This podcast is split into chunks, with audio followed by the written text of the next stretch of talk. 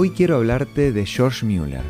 Este hombre fue conocido por fundar y dirigir una organización que sirvió de refugio a más de 10.000 huérfanos.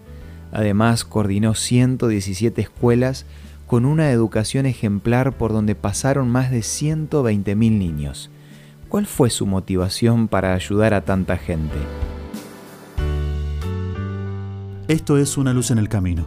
Cinco minutos de paz espiritual. Con el licenciado Santiago Paván.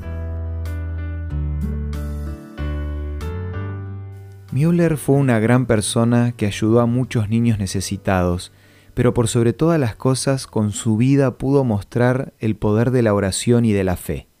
Leía mucho la Biblia y llegó a anotar más de 50.000 oraciones que fueron respondidas por Dios. Su motivación estaba basada en la promesa del Salmo 68.5 que dice Dios es Padre de los huérfanos.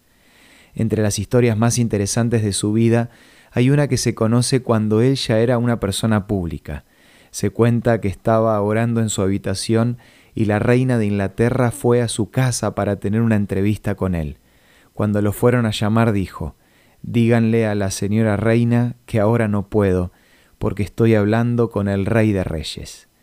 Otra de las historias que se conoce fue cuando su orfanato había quedado sin comida.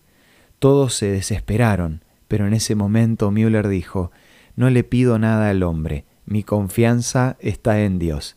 Así que entró en su habitación y oró, Padre de los huérfanos, nos falta pan, en el nombre de Jesús, amén. Al poco tiempo Varias carretas con panes llegaron a la puerta del orfanato y el encargado les dijo, Señor Müller, fuimos a entregar estos panes a la familia real, pero los rechazaron porque estaban muy cocidos, así que decidimos donarlos al orfanato. Müller dijo, no fueron los panes los que se pasaron de punto, sino Dios que atendió nuestra oración y tuvo misericordia de nosotros. Varios estudios científicos ya demostraron que tener una vida de oración trae resultados positivos para la salud. Y no está mal que busquemos este tipo de evidencias para confirmar nuestra fe. Pero tenemos que reconocer que la oración va más allá. Es una realidad que cada uno tiene que experimentar en carne propia. Por eso te pregunto, ¿crees en el poder de la oración? ¿Ya probaste de la misma manera que el personaje de hoy lo que Dios puede hacer en tu vida? Si tenés alguna preocupación o necesidad, o si estás buscando tener un propósito para levantarte todos los días, probá con buscar a Dios en oración, confiando en que Él te va a guiar y va a responder a su tiempo. Como un complemento a la oración, quiero ofrecerte la revista Evidencias que podés solicitarla de la siguiente manera.